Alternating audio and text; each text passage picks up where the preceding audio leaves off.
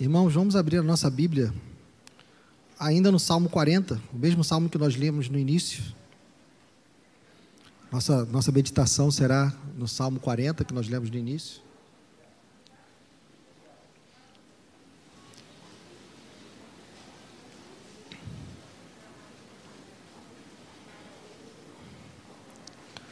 Salmo 40, cântico de louvor e pedido de ajuda.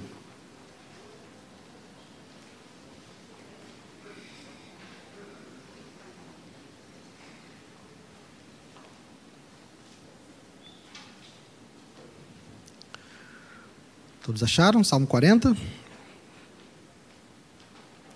Vamos fazer como fizemos no início, para aqueles que não tiveram a oportunidade de ler juntos, poder ler juntos. Eu vou ler sozinho até o verso 11 e vocês vão ler novamente junto comigo a partir do verso 12. Ok? Então diz assim o salmo: Esperei com paciência pelo Senhor e ele se inclinou para mim e me ouviu quando clamei por socorro. Tirou-me de um poço de perdição, de um atoleiro de lama, colocou os meus pés sobre uma rocha e firmou os meus passos. E me pôs nos lábios um cântico novo, um hino de louvor ao nosso Deus. Muitos verão essas coisas, temerão e confiarão no Senhor. Bem-aventurado é aquele que põe no Senhor a sua confiança e não se volta para os arrogantes, nem para os que, que seguem a mentira. São muitas, Senhor Deus meu, as maravilhas que tens operado e também os teus desígnios para conosco. Não há ninguém que possa se igualar a ti. Eu quisera anunciá-los e deles falar, mas são mais do que se pode contar. Sacrifícios e ofertas não quiseste, abriste os meus ouvidos. Holocaustos e ofertas pelo pecado não requeres. Então eu disse: Eis aqui estou, no rolo do livro está escrito a meu respeito. Agrada-me fazer a tua vontade, ó Deus meu. A tua lei está dentro do meu coração. Proclamei as boas novas de justiça na grande congregação. Jamais cerrei os lábios, tu sabes, Senhor. Não ocultei no coração a tua justiça, proclamei a tua fidelidade e a tua salvação. Não escondi da grande congregação a tua graça e a tua verdade. Não retenhas de mim, Senhor, as tuas misericórdias, e a, que a tua graça e a tua verdade sempre me guardem. Vamos juntos? São incontáveis os males que me cercam as minhas iniquidades me alcançaram, tantas que me impedem a visão. São mais numerosas que os cabelos de minha cabeça, e o coração desfalece. Agrada-te, Senhor, em me livrar. Apressa-te, ó Senhor, em me socorrer. Que sejam envergonhados e cobertos de vexame todos os que buscam tirar minha vida. Retrocedam e cubram-se de vergonha os que se alegram com o meu mal sofram perturbação por causa da sua vergonha aqueles que me dizem: bem feito, bem feito. Exultem e em ti se alegrem todos os que te buscam. Os que amam a tua salvação digam sempre: O Senhor seja engrandecido. Eu sou pobre e necessitado, porém o Senhor cuida de mim. Tu és o meu amparo e o meu libertador. Não te demores, ó Deus meu. Obrigado, Senhor, pela tua palavra. Te peço a Deus que o Senhor fale conosco nessa noite. Precisamos de Ti, precisamos da Tua voz, precisamos do alimento que procede da Tua boca. Então, ó Deus, que eu não seja empecilho, que eu não seja obstáculo para que o Senhor fale com a Tua igreja nessa noite. Fale conosco apesar de mim, Senhor. Eu te peço e te agradeço em nome de Jesus. Amém. Irmãos, não sei se vocês perceberam, mas esse salmo ele parece um pouco contraditório, né? Porque se vocês repararem, do verso 1 ao verso 10, ele está louvando a Deus. Ele começa dizendo, né, de como Deus o socorreu, de como Deus tirou ele de um atoleiro de lama, de como colocou os pés dele sobre a rocha. Ele começa num, num louvor, ele começa num agradecimento, lembrando dos feitos de Deus. Mas no verso 12, a partir do 11 já começa a dar uma virada, né? E ele vai, não retenha de mim as suas misericórdias, mas a partir do 12, ele entra num clamor, ele entra numa petição, ele diz: São incontáveis os males que me cercam. Parece meio estranho, né? Porque ele começa, o primeiro verso ele diz: Esperei com paciência pelo Senhor, ele se inclinou para mim e me ouviu quando clamei por socorro. E agora no 12 ele diz: São incontáveis os males que me cercam. Não sei se vocês acharam isso, mas quando eu li o salmo, eu fiquei um pouco assim, mas tem algo aqui. E para a gente entender essa diferença, a gente tem que ficar atento ao tempo dos verbos. Atento aqui ao tempo. Veja que ele começa falando do passado. Esperei com paciência pelo Senhor, e ele se inclinou para mim e me ouviu quando clamei por socorro. Tirou-me de um poço de perdição, de um atoleiro de lama, colocou os meus pés sobre uma rocha e firmou os meus passos. Ele está falando do passado. Ele está se lembrando de livramento que Deus já tinha dado a ele. Então, o momento que Davi escreve esse salmo, o momento que ele está vivendo, é o que está relatado a partir do verso 12. Então, o momento para nós entendermos o que ele está vivendo quando escreve esse salmo é o que está acontecendo a partir do verso 12. São incontáveis os males que me cercam. Ele está falando no presente agora. Ele diz: As minhas iniquidades me alcançaram.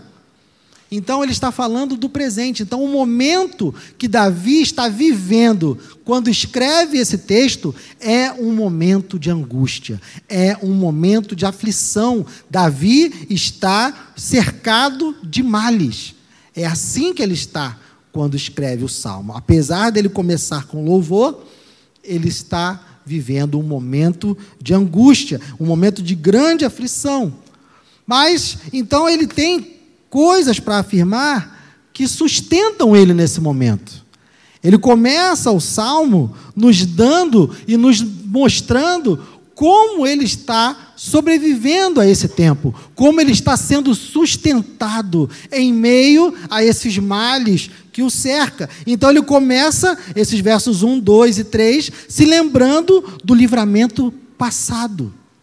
Ele está agora cercado de males, ele está agora vivendo um momento de grande aflição, mas ele está com a memória voltada para um período de quando Deus já o salvou. Ele está se lembrando de como Deus já o ouviu anteriormente. Esse não é o primeiro momento de aflição que ele vive na sua vida, esse não é o primeiro momento de desespero que ele vive na sua vida. Então, nesse momento que ele está vivendo, ele se lembra de outras vezes quando ele clamou ao Senhor e o Senhor o atendeu e o Senhor o socorreu.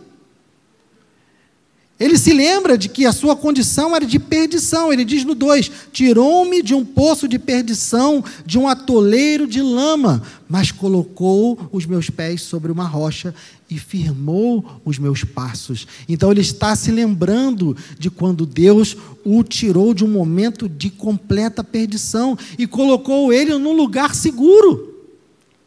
Ele estava vivendo um momento de insegurança, um momento de aflição, mas Deus o retira daquele lugar, o retira daquela situação e o coloca num lugar seguro sobre a rocha.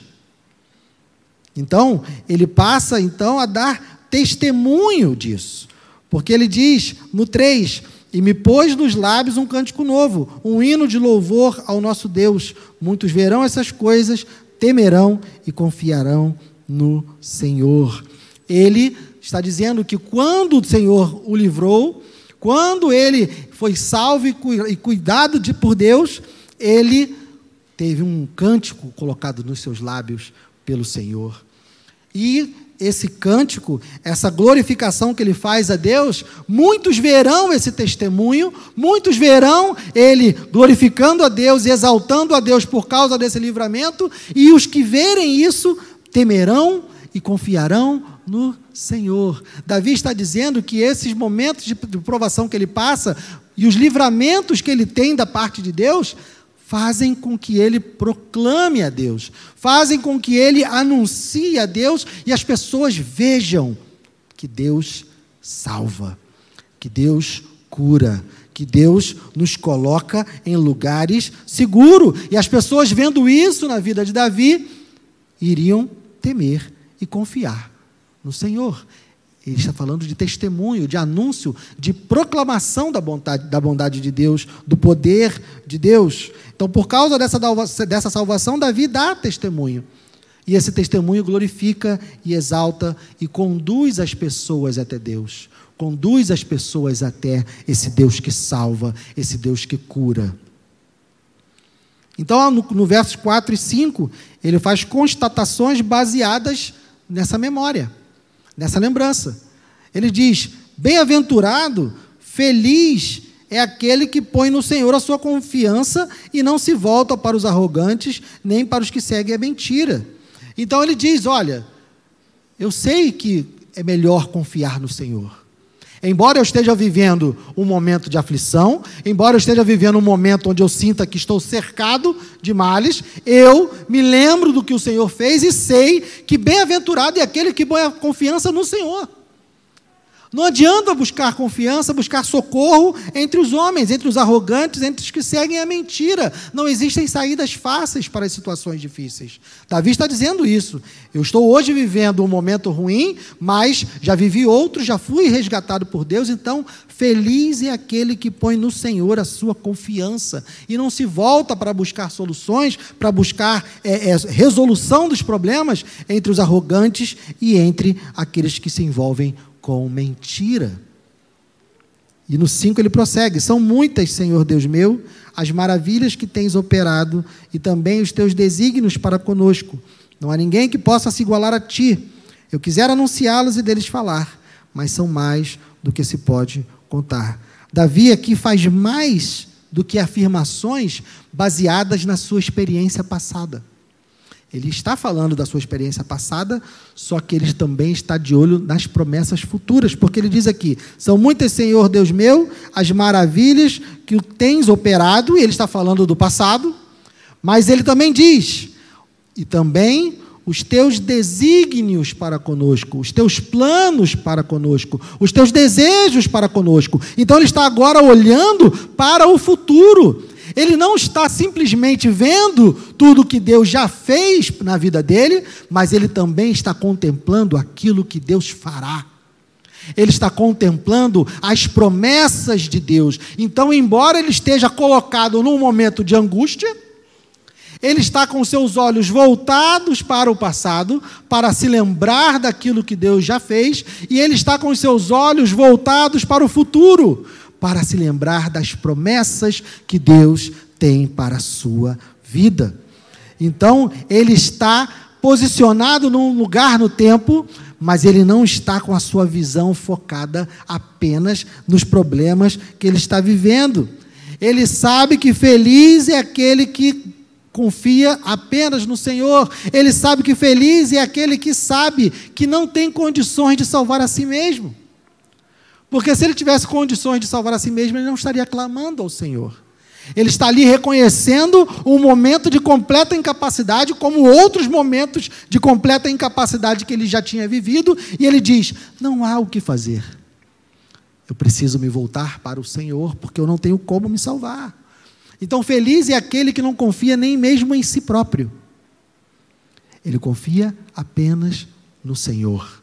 Ele não confia em si próprio para salvar a si mesmo. Ele precisa de um Salvador. Ele precisa que o Senhor intervenha. E ele reconhece isso. Então ele tem os olhos colocados nas maravilhas que Deus tem operado, mas também tem os seus olhos colocados nos desígnios que Deus tem para com ele. E no verso 6 e 8, nós temos aqui mais uma demonstração do ministério profético de Davi. Davi aqui, ele tem um, um uma inspiração do Espírito Santo, como todo o salmo, obviamente, mas aqui fica mais evidente porque ele fala: sacrifícios e ofertas não quiseste, abriste os meus ouvidos, holocaustos e ofertas pelo pecado não requeres. Então eu, eu disse: Eis aqui estou, no rolo do livro está escrito a meu respeito. Agrada-me fazer a tua vontade, ó Deus meu, a tua lei está dentro do meu coração. Por que eu estou falando aqui de, de uma demonstração do ministério profético de Davi? Primeiro, Davi vive no tempo da lei. Davi vive no tempo do, do templo e dos sacrifícios no templo.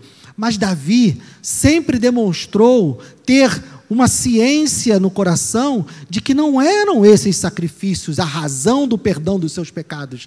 Embora não houvesse uma revelação plena do Messias, embora não houvesse uma revelação plena do Cordeiro, ele tinha no seu coração a certeza: olha, eu sei que eu não sou perdoado, eu sei que meus pecados não são removidos por conta dos sacrifícios. Ele sabia disso, quer ver? Isso não é a primeira vez que ele fala disso. Volta, avança um pouquinho e vai para o Salmo 51.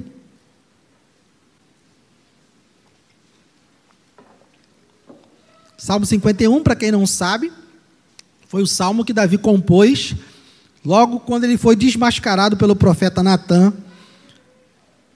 por causa do seu adultério com Batseba e por causa do homicídio de Urias. Então, vamos ler a partir do verso 14 até o verso 17 apenas. Salmo 51, de 14 ao 17. Então, Davi, quando é desmascarado pelo profeta, no seu adultério e no seu homicídio, ele escreve esse salmo e um trecho desse salmo que ele diz, a partir do 14: Livra-me dos crimes de sangue, ó Deus, Deus da minha salvação, e a minha língua exaltará a tua justiça. Abre, Senhor, os meus lábios, e a minha boca manifestará o teu louvor. E o que ele diz?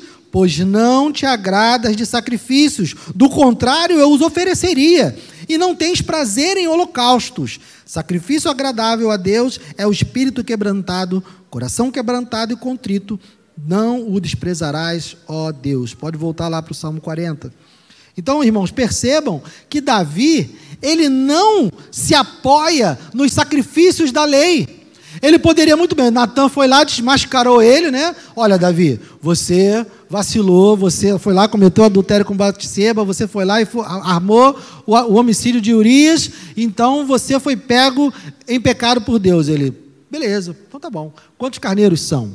Quantos carneiros eu tenho que matar? Né? Diz aí que eu vou lá e mato. Mas ele sabia que não era isso.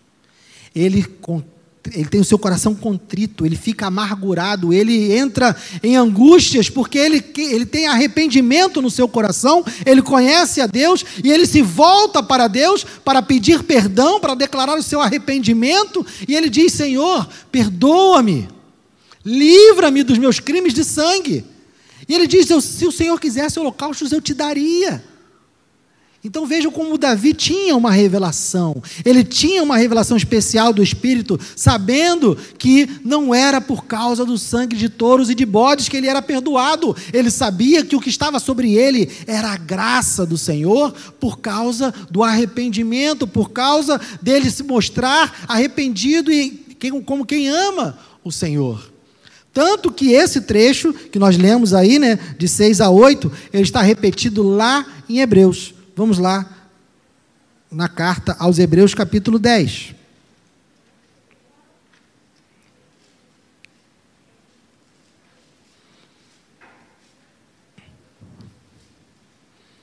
Carta aos Hebreus, capítulo 10. Vamos ler do 1 ao 10, que fala exatamente dessa questão dos sacrifícios. Davi, séculos antes, já tinha esse entendimento. E agora o autor aos Hebreus está esclarecendo isso. Hebreus 10, do 1 ao 10.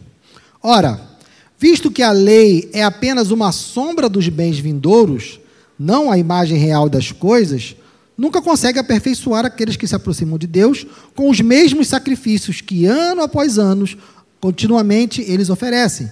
Se isso fosse possível, será que os sacrifícios não teriam deixado de ser oferecidos?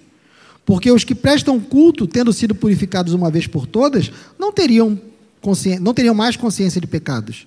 Entretanto, nesses sacrifícios ocorre recordação de pecado todos os anos, porque é impossível que o sangue de touros e de bodes remova pecados.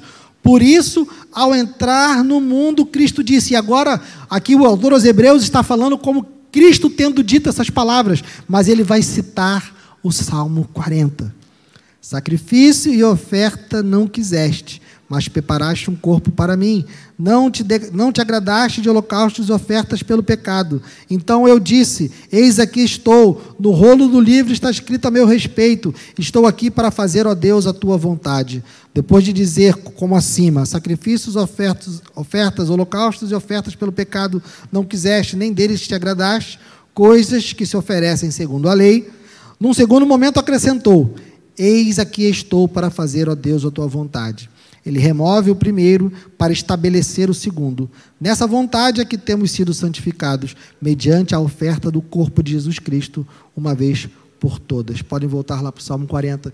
Então, aqui o autor aos Hebreus está dizendo que Jesus disse, recitou as palavras do Salmo 40 para dizer: olha, esses sacrifícios não servem. Então, toma o meu. O sacrifício de Cristo, sim esse é perfeito. O sacrifício de Cristo, sim. O sangue de Cristo, sim, remove pecados. O sangue de Cristo, sim, nos purifica de todo pecado. Aqueles sacrifícios eram apenas sombras, eram apenas é, indícios, pistas daquilo que Deus faria definitivamente no Cordeiro verdadeiro que é Jesus. Então Jesus, ele se coloca como Cordeiro. Então Davi tem essa revelação. Davi tem nesse momento que escreve esse salmo essa demonstração do seu ministério profético. Ele descreve aqui o ministério de Cristo. Não é o sangue de bodes, não é o sangue de touros que perdoa pecados, que remove pecados, é o sangue de Cristo. Então, no 9 e 10, Davi afirma que pregou. Ele diz: Senhor, eu preguei. Após o livramento, após o Senhor ter salvo a minha vida, eu preguei. Versos 9 e 10. Proclamei as boas novas de justiça na grande congregação. Jamais cerrei os lábios, tu sabes, Senhor. Não ocultei no coração a tua justiça, proclamei a tua fidelidade e a tua salvação, não escondi da grande congregação a tua graça e a tua verdade. Vejam que o centro da pregação de Davi não é o próprio Davi. As expressões que ele usa aqui são tua justiça, tua fidelidade, tua salvação, tua graça, tua verdade. O pregador ele aponta para a obra de Deus. O pregador, ele aponta para o que Deus faz, para a graça de Deus, para a justiça de Deus, para a fidelidade de Deus, para a salvação de Deus. E Davi diz que fez isso, então ele sabe que é pecador, ele sabe que, que, que é, é necessitado de, de salvação, mas ele diz: Senhor, eu anuncio a tua salvação. Eu sou alvo da tua graça, eu sou alcançado pela tua misericórdia e eu anuncio essa salvação. Então, a partir do 11, nós temos então o clamor. Ele trouxe toda essa memória, ele trouxe toda essa reconstituição do que Deus já tinha feito na vida dele, de como ele proclamou isso que Deus fez na vida dele. Ele anuncia que sabe que Deus não é movido pelos sacrifícios e pelos holocaustos. Ele diz que conhece o Senhor e que anunciou o Senhor mas agora ele começa o seu clamor. Então agora estamos entrando no tempo presente de Davi. Então ele diz: Não retenhas de mim, Senhor, as tuas misericórdias, que a tua graça e a tua verdade sempre me guardem. São incontáveis os males que me cercam, as minhas iniquidades me alcançaram, tantas que me impedem a visão. São mais numerosas que o cabelo de minha cabeça e o coração desfalece. Agrada-te, Senhor, em me livrar. Apressa-te, ó Senhor, em me socorrer. Que sejam envergonhados e cobertos de vexame todos os que buscam tirar minha vida. Retrocedam e cubram-se de vergonha os que se alegram com o meu mal. Sofram perturbação por causa da sua vergonha aqueles que me dizem bem feito, bem feito. Exultem e em ti se alegrem todos os que te buscam. Os que amam a tua salvação digam sempre: O Senhor seja engrandecido. Eu sou pobre e necessitado, porém o Senhor cuida de mim. Tu és o meu libertador. Tu és o meu amparo e o meu libertador. Não te demores, ó meu Deus.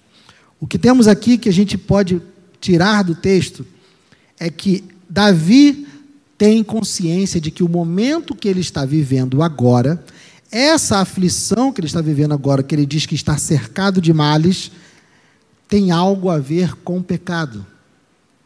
Por que, que a gente chega nessa conclusão? Porque no verso 12 ele diz: As minhas iniquidades me alcançaram. Isso, ao lado da citação que nós vimos sobre holocaustos, que Deus não requer, isso nos dá uma pista de que Davi estava clamando por socorro, sabendo que estava colhendo as consequências de algum pecado.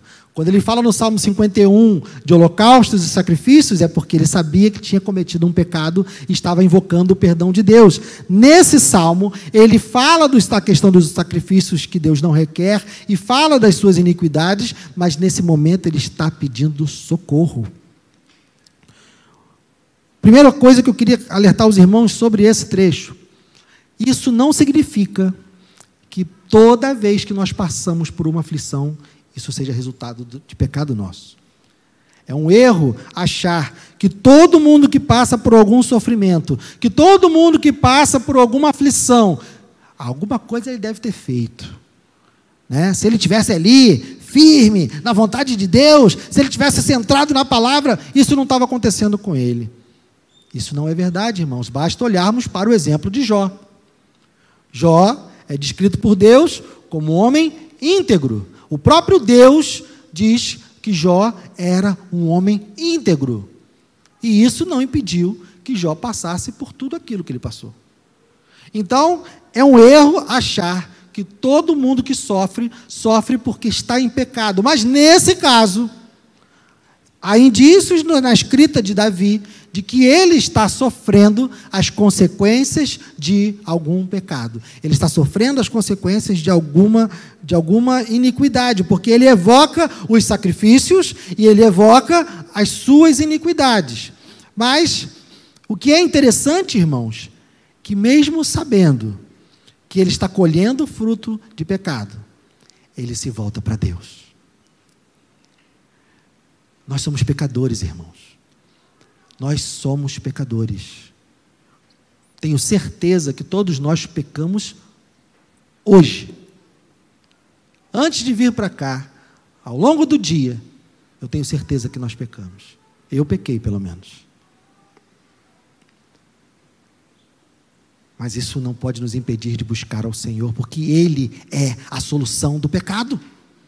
Ele é a cura para o pecado. Nós temos um inimigo, nós temos um acusador. Eu costumo dar esse exemplo, e vocês já devem ter ouvido, e eu não sou bom com exemplos, eu tenho um exemplo para cada situação, e é sempre o mesmo exemplo que eu dou sempre. Então peço perdão para quem já ouviu o exemplo.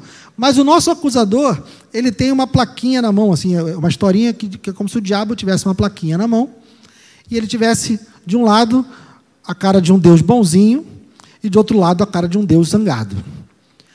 Então, quando ele está te tentando e falando assim, Guilherme, vai lá, pode fazer, cara. Olha só, Deus é bom. Deus vai te perdoar. Deus não vai levar em consideração. Pode ir lá fazer. E ele fica mostrando para o Guilherme assim a cara de um Deus bonzinho. É, Deus é bonzinho. Aí eu vou lá e caio em tentação e cometo um pecado. Na mesma hora, o diabo ele faz o seguinte: ele vira a plaquinha e fala assim: está vendo?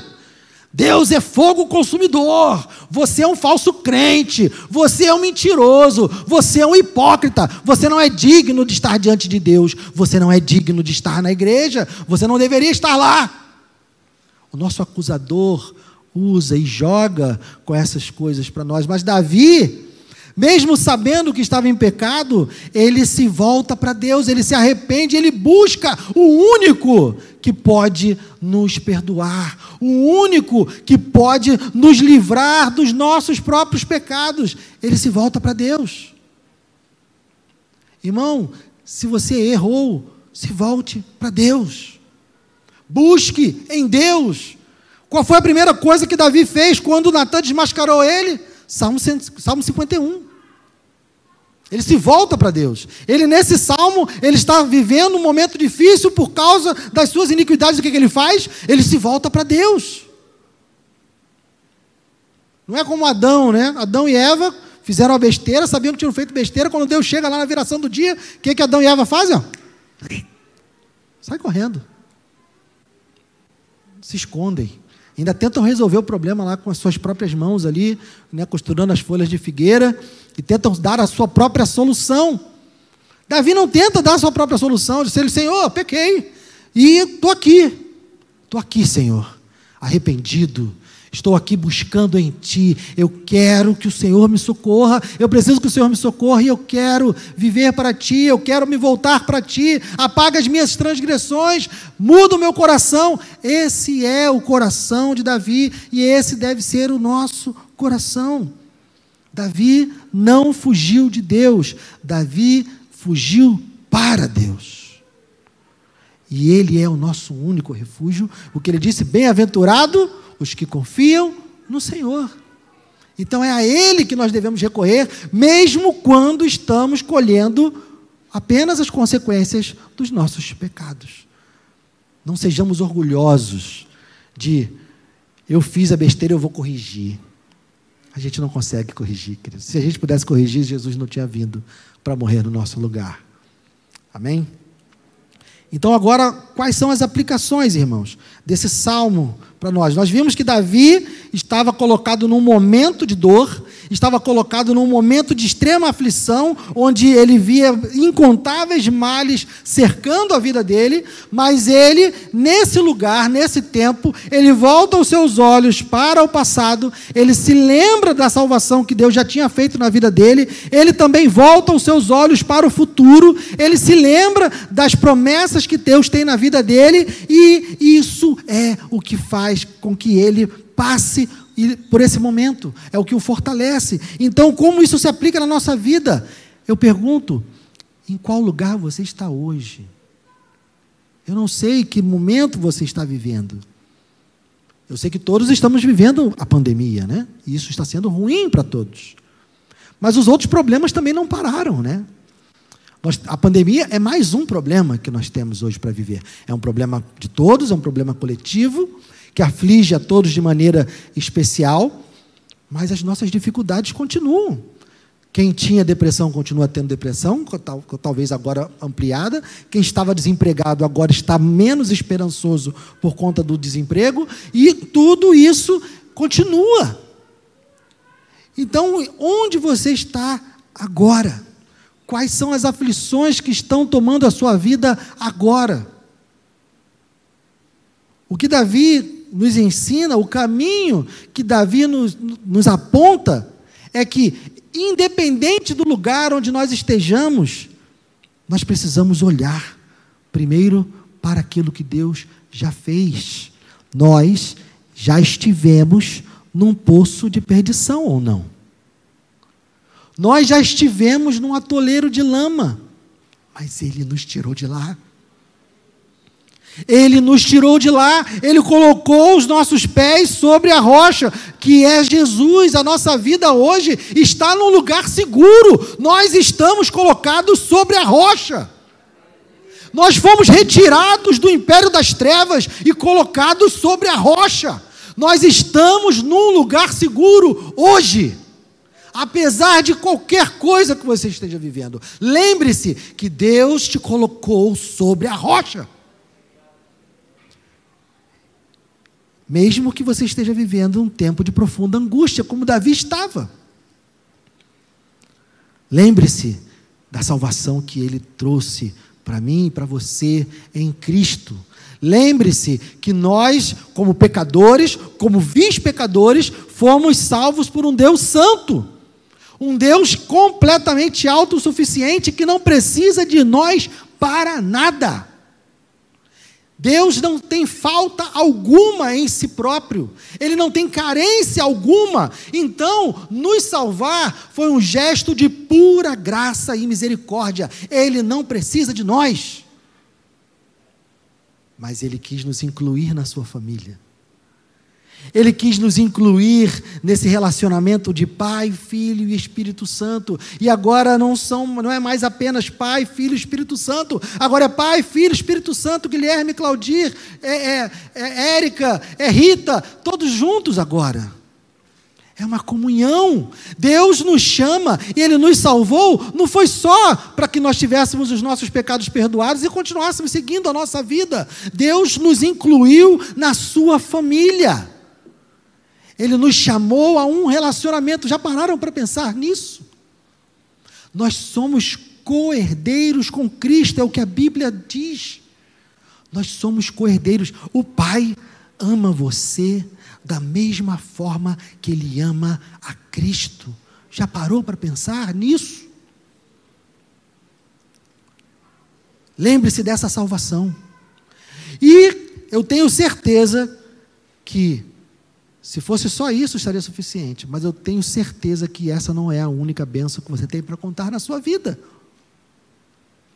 Nós fomos salvos, nós fomos colocados no lugar seguro, nós fomos colocados sobre a rocha, nós fomos incluídos na família de Deus, hoje nós somos co-herdeiros com Cristo.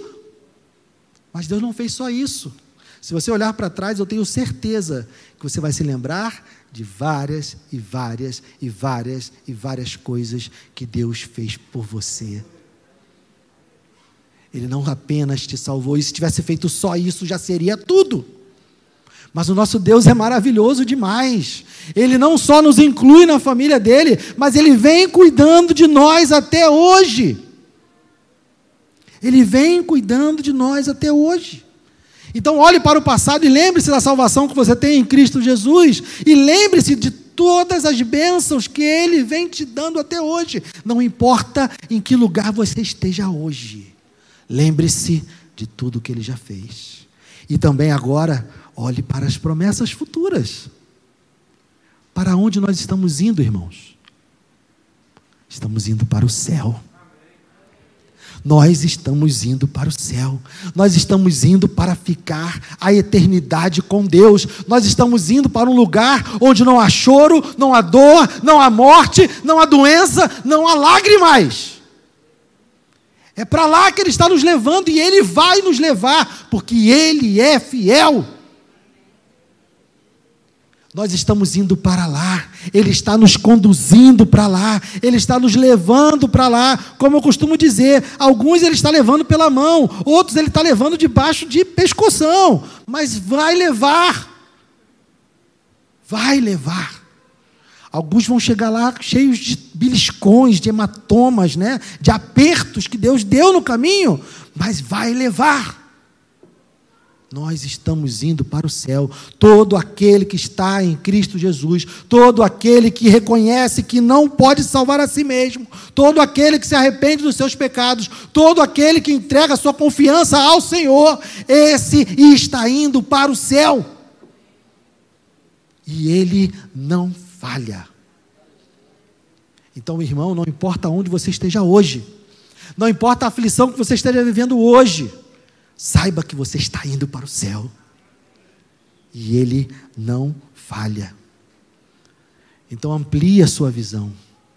Amplie, faça como Davi fez. Davi estava num momento terrível. Davi estava cercado de males. Ele estava com as suas iniquidades subindo diante dos seus olhos, mais numerosa que os cabelos da cabeça dele. Mas ele não focou apenas naquele momento, ele não colocou os seus olhos apenas naquele momento que ele estava vivendo, ele ampliou a sua visão, ele olhou para o passado, ele vislumbrou as promessas do futuro, e isso fez com que ele resistisse.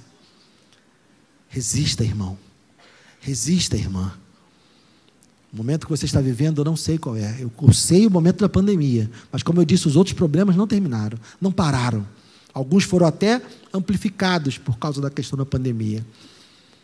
Mas saiba que o nosso Deus é fiel. Nosso Deus já provou o seu amor por nós. Ele não precisaria provar mais nada, mas ele continua nos dando. E para finalizar, abra aí Romanos capítulo 8.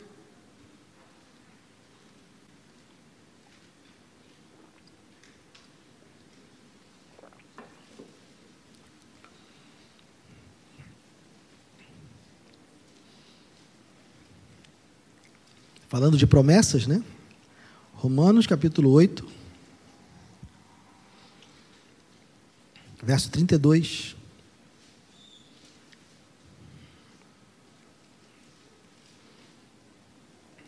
Romanos 8, 32 diz: Vamos ler juntos?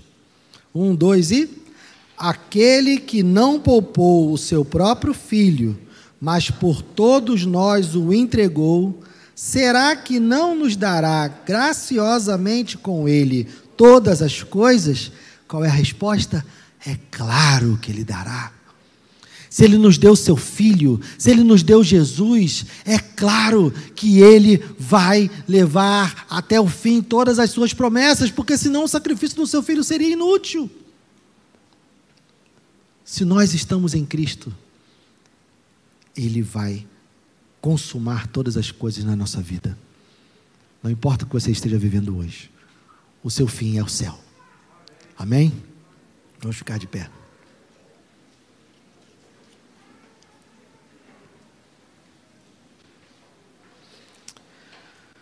Oh Senhor, obrigado.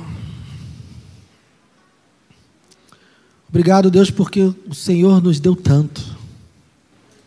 Temos tanto para lembrar, oh Deus. Mesmo que estejamos como Davi hoje, cercado de males, sufocado pelos próprios pecados. Mas nós temos memória da tua salvação. Nós temos memória do sacrifício do teu filho. Nós temos, ó Deus, a tua palavra nos dizendo palavras de promessas, de perdão, de salvação. Obrigado, Deus.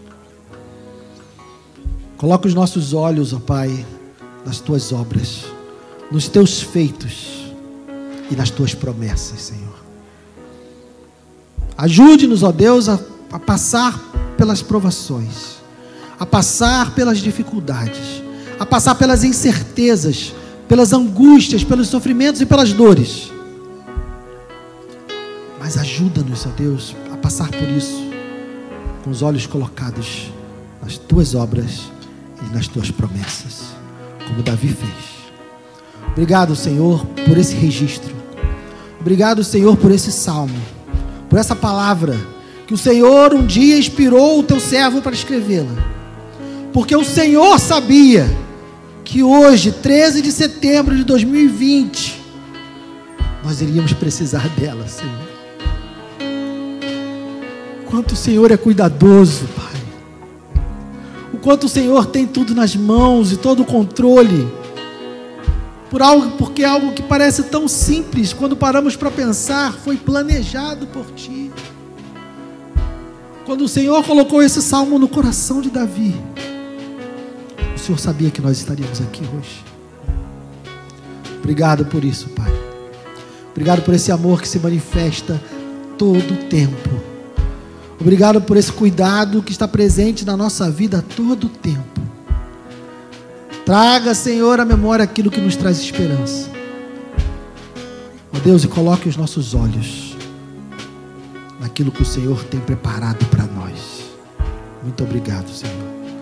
Nós te louvamos, nós te agradecemos, no nome santo de Jesus.